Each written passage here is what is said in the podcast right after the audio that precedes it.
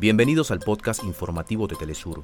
Acá te contamos los temas que son noticia el día de hoy. Comenzamos. El jefe de Estado Mayor de Honduras advierte a quienes se aventuran con amenazas golpistas que no involucren a las Fuerzas Armadas. presidente de Cuba, Miguel Díaz Canel, ha llegado a Mozambique para estrechar los históricos lazos de amistad y cooperación entre ambas naciones. Organización de Naciones Unidas ha advertido que en Sudán se está gestando una crisis humanitaria de proporciones épicas. Hasta acá nuestros titulares.